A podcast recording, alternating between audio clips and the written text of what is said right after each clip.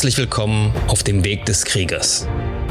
Mein Name ist Michael Strauch und das hier ist Project Archangel.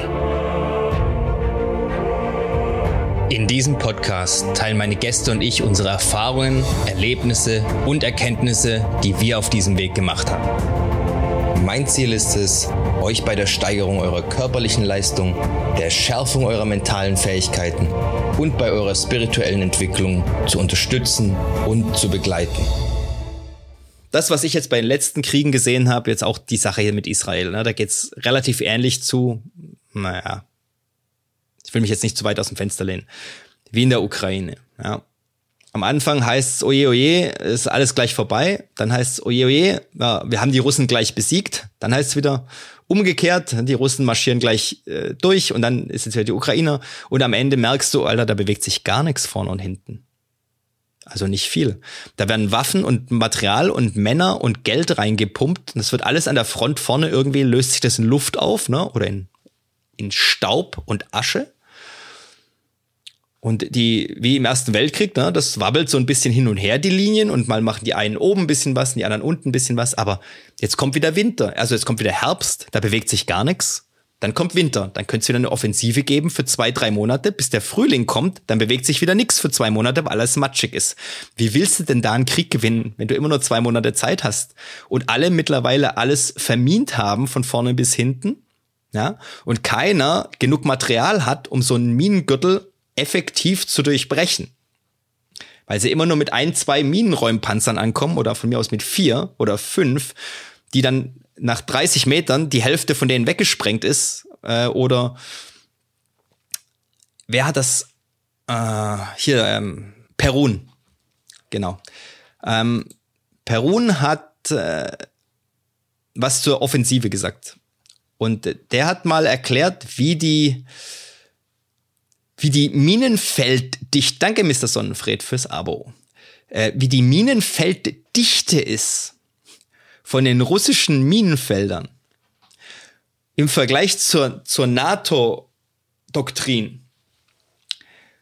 Und ihr müsst euch das anhören. Also ich, ich weiß nicht genau, wie es ist, aber auf, auf jeden Fall haben die Russen so viel Minen verlegt und die, die Minenfelder so tief gemacht. Also normal ist es so, ein Minenfeld ist, glaube ich, 200 Meter tief und 500 breit oder so. Nach, nach Doktrin, ja. NATO-Doktrin, glaube ich. Oder russische auch irgendwie.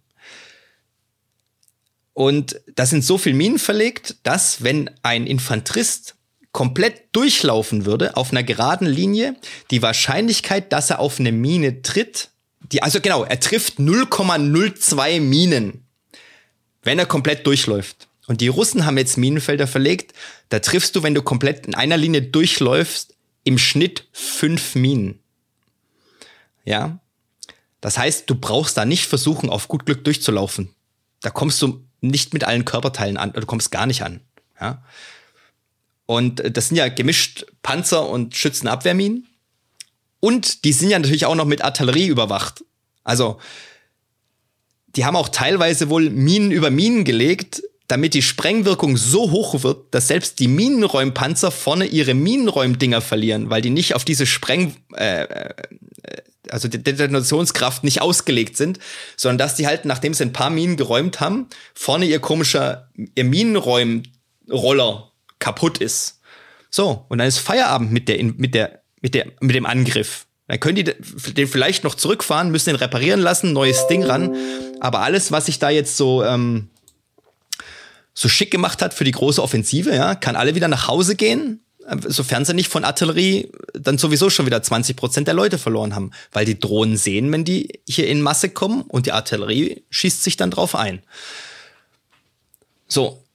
Das heißt, das Ganze ist eigentlich nur noch eine Geldmacherei da unten. Da wird, wie gesagt, Menschen werden verheizt, Material wird verheizt und es wird Neues reingeschoben. Die Waffenindustrie verdient sich goldene Eier. Ja? Und äh, ein Haufen Politiker höchstwahrscheinlich auch. Weil, sind wir mal ehrlich. Wenn es euch bis hierhin gefallen hat, dann dürft ihr mir ah. gerne ein 5-Sterne-Review dalassen, den Kanal weiterempfehlen. Schaut auch gerne mal auf meinem YouTube-Kanal vorbei, Project Archangel. Ich bin auch auf Instagram, auch Project Archangel.